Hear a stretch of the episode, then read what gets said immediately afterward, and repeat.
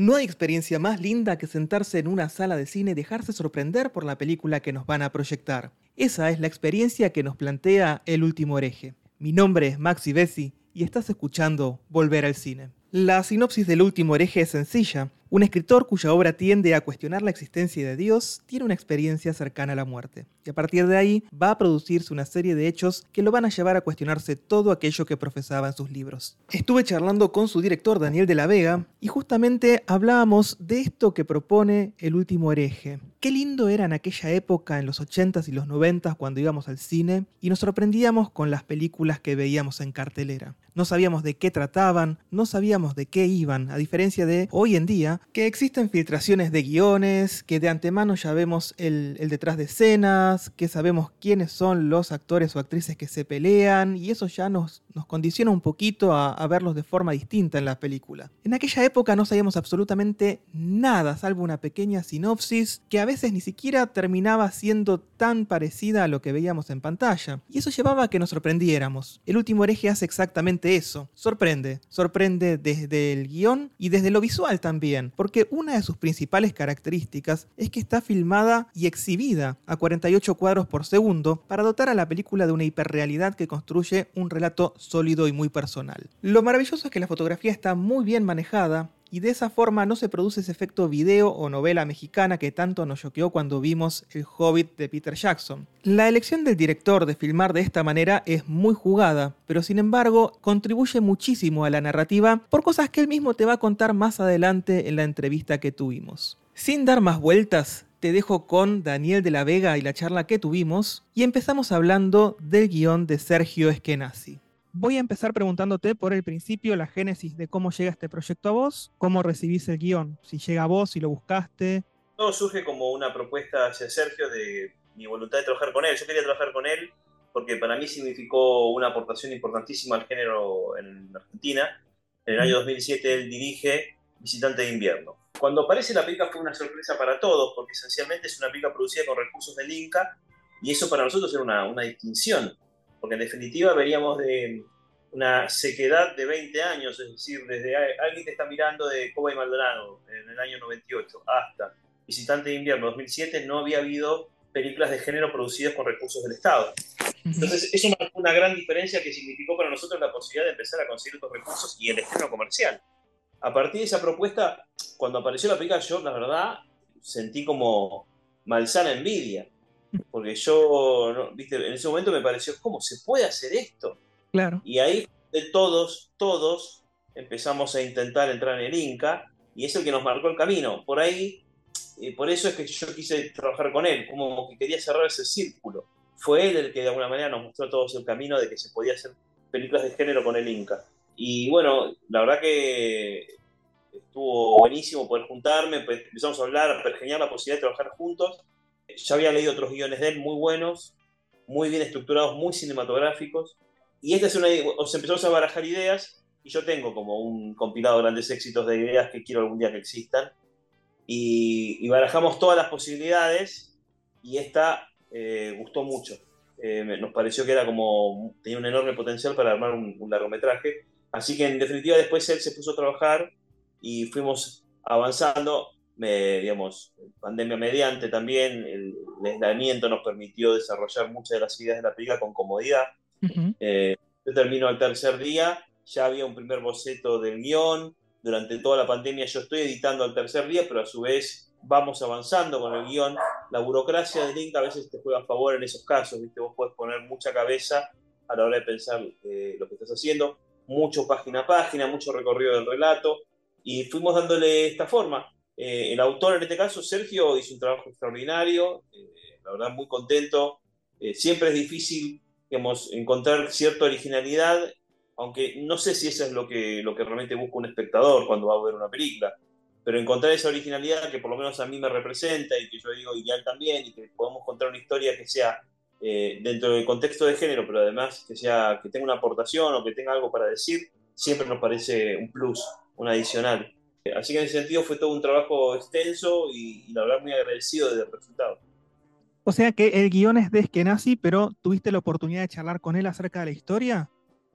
Claro, ¿O ella tenía una propuesta hecha de antemano? No, trabajo, fue un trabajo que hicimos trabajar juntos, surgieron diferentes posibilidades de guion, tiramos ideas y esta fue como la que encontró su espacio dentro de nuestras cabezas y capturó nuestra imaginación.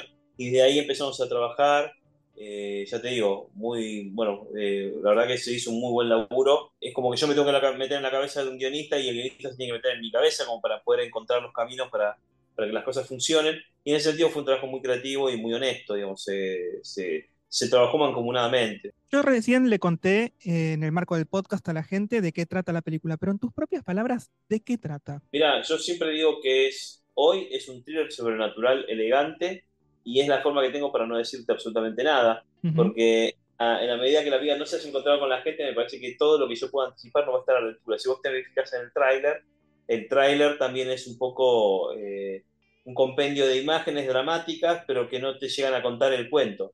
Particularmente yo soy partidario de, de esos mundos, ¿no? Eh, nosotros sabemos demasiado de las películas. Cuando yo iba al cine en mi infancia, solo sabía lo que me decía el diario. El diario me decía el título de la película, el DIR, la duración, y vos tenías que evaluar cuál era el género suponiendo en base al título y quién es el director. Tenías que triangularlo. Y el horario, las diferentes opciones. Hoy ya, ya viste el making, viste el trailer, sabes de qué va, aquí, cómo se pelean los actores, quién no quiere salir del motor, sabes todo. Sabes que eh, extraño eso mucho de, la época que íbamos eh, al cine cuando éramos más chicos, que nos sorprendíamos. Ni siquiera sabíamos a veces que se iba a estrenar. Me pasó, y sí, me pasó hace poco, por ejemplo, que fui al Abasto y vi todos los afiches colgados en el, y fue emocionante, porque así era antes. Antes vos tenías, o sea, veas afiches y decías, ¿y esto qué es? ¿Y esto qué es? ¿Y esto qué? No lo sabías, no, no tenías ni idea de lo que ibas a ver, y te arriesgabas, y bueno, y pasaba lo que tenía que pasar. Ahora pues ya tenés a los haters diciéndote que la película es una bosta, que te encantó, que no, que se pelean entre ellos, pero ya viste, ya viste el make, viste todo. Eh, para mí eso es muy emocionante cuando veo una obra que no sé de qué va. Y en este caso lo que te puedo anticipar, eh, o sea, el último eje es la historia de un hombre que no tiene fe, no tiene, o sea, o tiene fe pero no tiene creencias, no cree en, un mundo eh, sobrenatural, no cree en, la divinidad y, y, sus creencias se ponen a, a prueba en un contexto muy particular en donde, como todos decimos, cuando el avión se cae todos recuperamos la fe. Entonces, un poco la, la, hipótesis de la película es enfrentar a este personaje con sus convicciones y a ver hasta dónde las puede llevar. Y en ese sentido creo que la película es un tour de force, eh, que además de ser un ejercicio de estilo, de suspenso, eh, una película lúdica, entretenida, tiene también esa, esa, esa, impronta que le permite al espectador también ponerse en los zapatos del protagonista y ponerse a pensar cuál sería su posición frente a lo que está haciendo el protagonista. Eh, creo que la fe es el gran tema de la película, creo que es el gran tema de nuestra vida, o de mi vida al menos. Eh, creo que creer en algo, ya sea lo que sea, hablo desde lo más mundano hasta lo más profundo, es lo que me mantiene con vida, lo que me sigue, lo que me permite seguir caminando. Mis creencias son las que me permiten. Por eso me pareció fabuloso poder hacer esta película y hablar sobre este tema, porque me parece que es, muy enriquecedor para, para sumar a una obra de género, inclusive me parecía que era muy interesante para dentro del contexto del cine de género por contar esta historia. Eh, yo creo que es una película, yo siempre para, parafraseo a Harlan Ellison, eh, yo no creo en el cine de terror, yo creo en, la ficción de lo macabro. Eh, Harlan Ellison dice que el terror es una emoción tan simple y tan mínima que no puedes reducir un género a una emoción. El terror, como lo conocemos, tiene desde el terror hasta la comedia, tiene todo, tiene todos los elementos, tiene el suspenso, tiene la, inteligencia, tiene el tema, tiene todo lo que necesita para llegar a la gente y llegar al corazón de la gente. La, mera emoción del miedo no define una película. Yo creo que es cuando la ficción de la macabra me, habla mucho mejor del, género que conocemos como terror, porque me parece que es más honesto, es más claro. Lo otro implica como, una, como un reduccionismo que hace que el género se vuelva absolutamente banal. Eh, y que la gente crea que no contienen estas historias, dramas que a veces son la excusa, lo sobrenatural es la excusa para contar dramas terribles humanos. Está perfecto, y, hoy me parece que, y, adoro las películas con solo jump scares, adoro las, o sea, me las disfruto, pero digo, me parece que el terror, por su definición y por cómo hablamos del terror, me parece que es muy limitante. Y creo que da para mucho más. Eh, las películas que nos gustan de género son mucho más que terror. El terror es una carátula comercial que seguramente a muchos espectadores le atrae, pero me parece que es muy pobre. Creo que la ficción de lo macabro es aquello que no querés ver en la vida cotidiana, pero que el cine te expresa y te muestra bajo una situación de control absoluto, lo cual te permite disfrutar cosas que en la vida normal no podrías disfrutar. Y me parece que eso también genera una, una, un, efecto, de alguna manera, que conduce a sentirse un poco mejor con la vida que uno lleva. Eh, mucho menos angustiante la existencia cuando puedes contar con, con estos ejercicios, estas puestas en escena donde se exhibe la ficción de lo macabro, en donde vos puedes tener bajo control, ver cosas que en la vida no, no te resultan del todo, la verdad que no querés enfrentar. Así es, eh, completamente de acuerdo con eso. Vos sabés que desde lo que es lo visual, hay unas transiciones hermosas en la película, no sé, unas tomas de transición hermosas que son aéreas de la ciudad de Buenos Aires. Y en esas tomas aéreas vos ves edificios y calles que parecen maquetas de juguete. ¿Cómo conseguiste esas imágenes? Son hermosas. Pura, magia. no, bueno, la película tiene como sus artificios técnicos, ¿no? Eh, se, llegó a esas conclusiones desde el punto de vista formal, primero partiendo de la base de que uno trabajaba con determinado tipo de, concepto, que es en definitiva la mirada divina, una, una, divinidad, ¿cómo nos podría ver a nosotros? ¿Cómo nos ve Godzilla a nosotros? ¿no? Digamos, ¿cómo nos vería un ser omnipresente y todopoderoso desde las alturas? Y claro, vería nuestras estructuras y, nuestra, y nos vería como pequeñas maquetas. Las maquetas se ven en general cuando uno se planta frente a una mesa, se ve a una altura determinada y tu capacidad de ver el foco es limitada porque es una, no, no, tenemos tanta profundidad de campo en nuestros ojos. Entonces cuando vos ves una maqueta no puedes ver toda la maqueta, solo puedes ver una parte de la maqueta. Entonces la, combinación de una angulación concreta, que es la habitual cuando uno se para frente a un objeto, con esta profundidad de campo tan reducida y tan sectorizada, da la sensación de que estamos parados frente a una maqueta. Y la ciudad se convierte en una maqueta, porque así es como nos mira la divinidad. Si esta existe, nos mira así. Eh, eso después derivó a que de alguna manera esa mirada, esa focalidad, esa limitante en el, foco, eh, la llevé al extremo cuando llegamos al sótano en, la película hay una escena, que una secuencia muy larga que transcurre en un sótano, en donde traté de alguna manera reproducir este efecto, pero no buscando la misma, el mismo efecto maqueta, sino que trabajar desde lado la puntualidad del foco, eh, para que haya cierta conexión con, con esa mirada divina. A esto también hay que sumarle que la película fue rodada a 48 cuadros por segundo y exhibida a 48 cuadros por segundo. Es decir, eh, es, digamos que la película fue filmada en cámara lenta, pero a, su vez es exhibida en cámara lenta. Eso también genera una textura muy particular, muy llamativa, eh, que es bastante atípica y es la primera vez en Latinoamérica que se impulsa un formato como este. No tengo noticias de otra. Eh, es muy interesante lo que genera la película para, para, O sea, es un tema muy amplio, ¿no? Pero el HRF es un formato que es el que utilizaron en, El Hobbit, que es el que utilizaron en Avatar, que es el que utiliza Ang Lee habitualmente. Entendamos que el cine como lo conocemos trabaja de la persistencia retiniana. Tenemos 24 eh, frames por segundo. De esos 24, en realidad vos estás exponiéndote a cada frame una 48 parte de segundo. ¿Por qué? Porque cada vez que el, fotograma se deslizaba frente a la luz, en ese momento se detenía, un obturador oscurecía la imagen para, dar, para que el truco de magia ocurra y el fotograma se corra. En eso el obturador se volvía a correr, se iluminaba ese fotograma. Entonces la persistencia retiniana terminaba construyendo una imagen integral en continuidad. Es interesante el concepto, porque si te pones a pensar, cuando vos viste El Padrino, que dura 2 horas 14, en realidad estuviste una hora 7 minutos en la oscuridad. Todas las películas que viste en el cine, en realidad la mitad de su tiempo fue en la oscuridad. Con el HRF, el formato de 48 cuadros por segundo, lo que termina ocurriendo es que vos estás expuesto más a la luz. Hay más fotogramas, hay una intensidad. Digamos que a medida que vas sumando frames a la, película, lo que terminas logrando es un efecto ventana. De alguna manera se desvanece la ficción y empieza a aparecer algo hiperrealista, porque empieza a desaparecer ese código aceptado como parte de lo que es el cine, ¿no? esa obturación que existe, que todo el tiempo te afecta y empieza a desvanecerse. Nosotros no quisimos ir tan lejos. Se puede ir hasta 120 cuadros, exhibir a 120 cuadros. 48 tiene una textura interesante, que combinado con estos lentes que se llaman Lift and Shift, que son los que reducen la profundidad de campo, crearon un efecto muy interesante y evaden, por ejemplo, el efecto video que sí tenías en El Hobbit de Peter Jackson. Claro, efecto eh, novela, le dicen, parece novela mexicana. Al haber focalizado tanto el foco, al, reducir tanto el foco, el cine no desaparece, sino que está muy presente, sumado a que tiene una intensidad importante a través de estos 48 cuadros que eh, impresionan un poco más al espectador. O sea que es una experiencia diferente. En definitiva, es una experiencia eh, que a mí por lo menos me resultó muy satisfactoria. Eh, lo disfruté mucho, tuvo sus complicaciones técnicas obviamente, pero me pareció que fue un desafío que estuvo bueno afrontar porque el resultado me parece que es positivo en relación a todo lo que puedan hacer otras personas también. Me parece que es era algo que se podía haber hecho antes también. Y me parece que había que hacerlo y está bueno experimentar. Nos pasó en algún momento cuando hicimos Necrofobia, que la hicimos en 3D también, que fue toda una experiencia bastante demencial, porque tampoco sabíamos cómo hacer una pica en 3D. La hicimos, punto.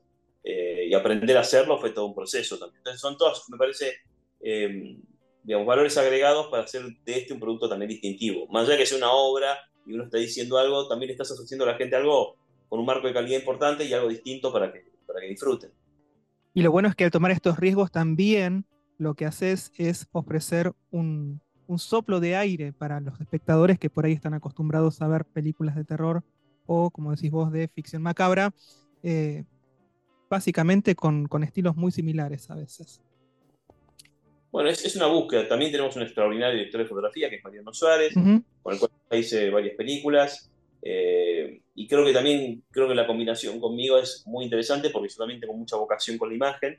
No soy director de fotografía, pero sí soy camarógrafo, soy el camarógrafo de todas las películas y me interesa mucho la imagen, me interesa mucho el contar con la cámara. Y me parece que eso también hace, hace al, al, resultado final, a todo el paquete, a todo el equipo, a lo que estamos tratando de lograr.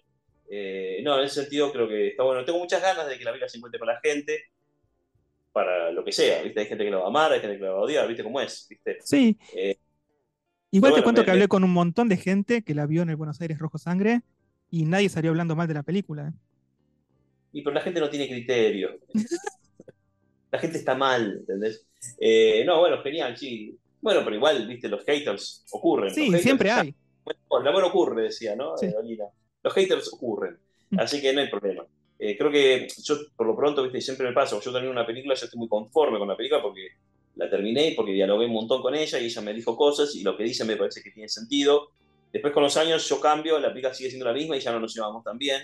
Entonces es difícil por ahí encontrarse con la obra. Hoy te puedo asegurar que la pica me parece que eh, está bien, me parece que me representa, que dice lo que quiero que cuente y por eso tengo ganas de encontrarme con la gente. Yo en general la película la acompaño. En general suelo presentar la película en el Gumont.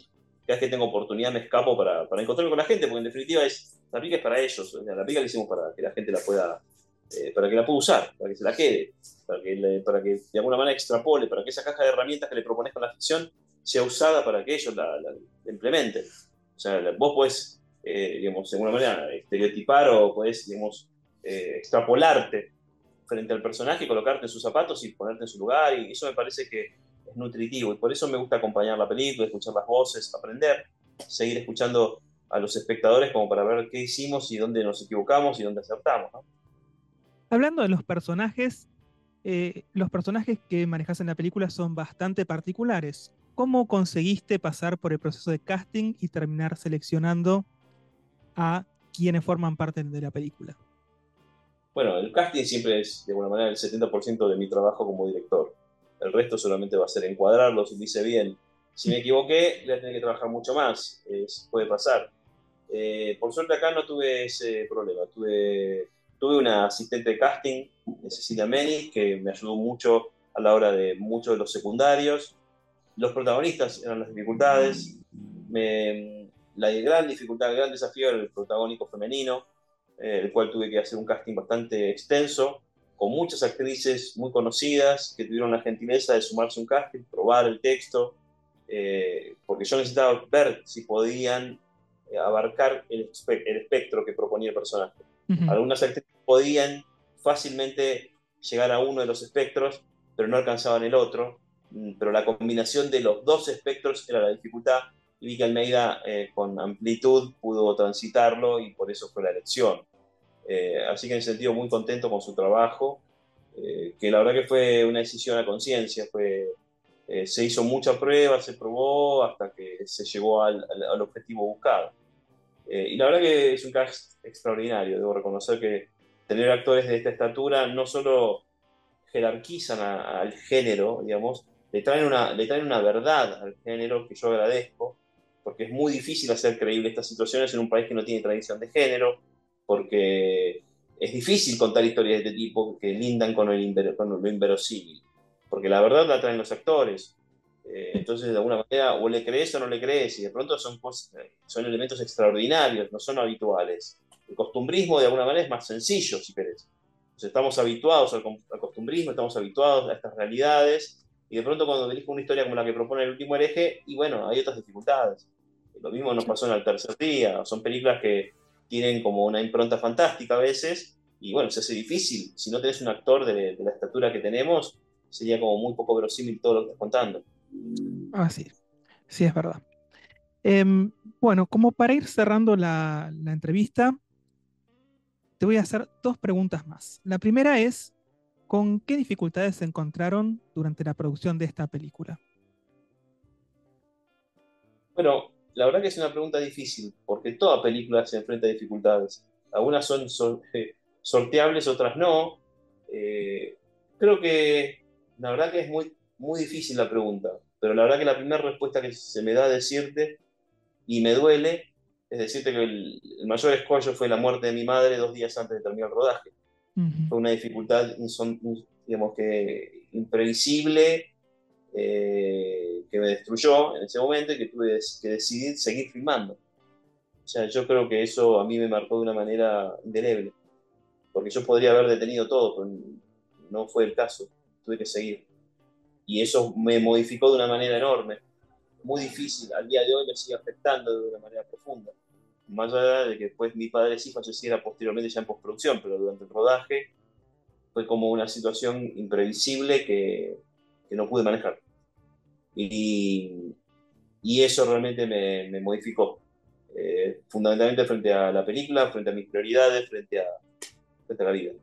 Eh, así que no, no te puedo contar una anécdota estilo así. Lo, lo, difícil fue cuando se me cortó el generador. No, lo difícil fue seguir habiendo perdido a mi madre. Y me duele un poco porque también ella era una ferviente creyente y me hubiera encantado saber qué opinaba de esta película. Uno siempre sabe de que hay una última película que van a ver. Y fue esta, la anterior, el tercer día. El tercer día. Esta no la pudieron ver y para mí eso hubiera sido, no quiere decir que le hubiera gustado, quiere decir que hubiera tenido una visión muy particular de la misma eh, y eso me hubiera interesado saber. Y bueno, no se me dio y, en ese sentido no, todo lo demás que me haya pasado fue anecdótico.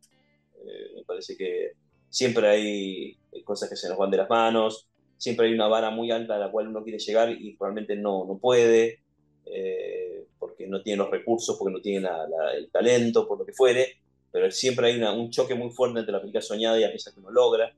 A veces eh, eso es algo que hiere mucho, pero es parte del trabajo. Esta fue mi, octava película, digo, no es algo que no conozca, digamos, o sea, el haber querido hacer una mejor película de la que hice, está claro que uno no hace una pica mala porque quiere, sino que uno hace la mejor película posible. Este, y en esa lucha estamos en cada película, en mejorar y en aprender y, en superarnos, ¿no? Eh, o por lo menos ser cada vez más honestos, digamos, que cada vez esa verdad que tenemos para decir la, digamos con mayor claridad y con mayor verdad. ¿Qué te hubiera gustado sumar a esta película y no se dio? Mirá, qué buena pregunta, pero es una, eso sería un artificio técnico. Había un artificio técnico que me hubiera gustado implementar, eh, pero que no lo, no lo pudimos, eh, no lo pudimos gestionar y técnicamente era muy difícil. Era un recurso para el comienzo de la película, un dispositivo técnico que estaba a nuestra disposición, pero que no pudimos implementarlo porque operativamente no, no encontrábamos la forma para hacerlo posible. Implicaba un gasto de producción enorme, pero me hubiera encantado y me lo prometo para alguna otra obra. Y por eso no doy detalle. Perfecto. Y como hizo Stephen King en su momento cuando Brian De Palma no incluyó la secuencia de las rocas en Carrie y después la incluyó en Rose Red. El libro de Carrie habría con no ¿Eh? ¿No te acuerdas de las rocas? No. No, bueno. Pero bueno, este- también es susceptible. ¿eh? También lo puteó a Carpenter porque no había incluido la explicación de un fantasma que iba sentado en el auto de atrás de Harry. en Christine, sí. La verdad que claramente lo bancamos, ¿eh? lo bancamos. Me parece que haber puesto un señor atrás, no sé si hubiera sido más interesante. bueno, vamos cerrando entonces. Yo sé por qué le voy a decir a la gente que vaya a ver El último hereje al cine. Pero vos, ¿por qué le dirías a la gente que vaya a verla en pantalla gigante? Creo que la película fue hecha para un público amplio, fue hecha para un espectador fanático del cine de género y para el que no le interesa también. Creo que la película puede ser, puede trazar un puente entre los que les interesa las emociones fuertes y los que quieren pensar. Me parece que es una película lúdica, pero que a su vez te invita a entrar en el juego lúdico de los protagonistas. Me parece que es una película que tiene un tema que es universal. Y el proceso de producción de la misma fue, una, fue hecho con tanto respeto y amor hacia ustedes, espectadores, que me parece que es, eh, sería una, una, pena que no se pudiera encontrar con la experiencia completa de los 48 cuadros, el audio 5.1 y las actuaciones que están para que ustedes puedan degustar, porque realmente han hecho un trabajo extraordinario. Creo que es una buena historia, creo que es una pica que no para, que tiene suspenso, que tiene una propuesta, tiene una idea, tiene algo para decir, y creo que ustedes como espectadores se merecen el mejor cine y nosotros intentamos dárselo. Eh, es lo más honesto que les puedo decir. Hicimos lo mejor posible y ojalá, ojalá la pica cubra alguna expectativa. Eh, y si no les gusta, olvídenla, pero la pica es de ustedes, la hicimos para ustedes. Ojalá les sirva, ojalá se queden con ella para, para siempre. Pero si no, bueno, eh, créanme que voy a intentarlo para la próxima, voy a hacer el mejor trabajo posible y seguiremos trabajando para ustedes. Muchísimas gracias por esta entrevista, Daniel. Eh, ¿Estás en condiciones de contarnos en qué estás trabajando a futuro o todavía no? Jamás. Jamás. Nos enteraremos. No, sí, estoy trabajando en varios proyectos, por suerte, hay por lo menos hay tres películas en tránsito, pero en un contexto desafortunado desde el punto de vista del fomento cinematográfico, el instituto está completamente, para mí, dejó de ser un, un ente autárquico en la medida que no tiene recursos propios para poder producir, o sea, al no tener hoy una nueva ley de cine que nos permita eh, hacer que el fondo de fomento crezca a través de las plataformas, las plataformas hoy no están, digamos, no están ingresando sus fondos al instituto, si bien está entrando el dinero del IVA al Estado, no está siendo redireccionado hacia, hacia el INCA, lo cual es una anomalía, pero que bueno, hay que corregir en el Congreso. Mientras eso no pase, los proyectos están un poco detenidos, en la medida que no haya una construcción, digamos, de todo el sector a favor de un, nuevo, de un cambio que permita crecer, creo que estamos agonizando muy rápidamente.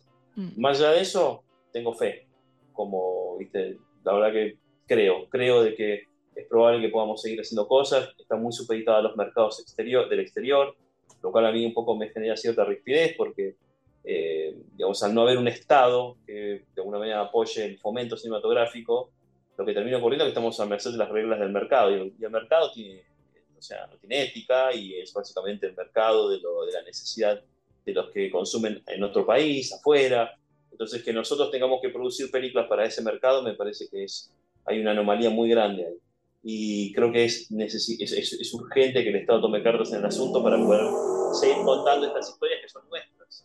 No tenemos que seguir pensando en que tenemos que hacer películas para vender afuera para poder seguir filmando acá. La verdad que no funciona así. O sea, vamos a terminar así. Vamos a tener una, es una, una batalla en la que vamos a perder porque perdemos identidad, perdemos cultura. Y en ese sentido creo que es urgente un cambio eh, como para que los proyectos puedan encaminarse. Hablo por mí, hablo por un montón de gente que hoy no tiene una voz a través de las imágenes eh, la industria está, está realmente picada en ese sentido. Para reflexionar entonces con este final, muchísimas gracias Daniel por la entrevista y bueno, nos vemos en los cines entonces. Por favor, allí nos veremos. Estaré seguramente presentando la película. El 2 de marzo entonces estrenás en el Cine Comont. Así estaremos. Y también tendrás en las plataformas Cinear Play, que no es poca cosa, porque logré que la plataforma la exhiba a 48 cuadros. Es decir, que la vas a poder en internet también a 48 cuadros. No así en televisión. En televisión es más limitado, es a 25. La experiencia es otra, está todo bien, la puedes ver. Pero la verdad es que si la ves en la plataforma la vas a ver a 48 y en el cine a 48. Es una muy buena noticia. Buenísimo. Una vez más, muchísimas gracias, Daniel. Y a ustedes por el espacio. Nos vemos en los cines. Nos vemos en los cines. Gracias por todo. Y de esta forma no me queda otra cosa más que recomendarte que vayas a ver El último hereje a pantalla grande al cine Gaumont, que es donde la están proyectando, a partir del 2 de marzo de 2023. Y si por alguna razón no podés ir al cine a verla, sabe que en Cinear, en la plataforma de streaming de Cinear, vas a poder ver la película también a 48 cuadros por segundo que es exactamente como el director quiere que la veas. A mí la película me encantó, la disfruté muchísimo y me encantaría que si vos la ves también me cuentes en redes sociales arroba volver al cine tanto en Twitter como en Instagram. Contame qué te pareció y si pensamos parecido. De esta forma me voy despidiendo, hasta la próxima y ahora es tu turno de volver al cine.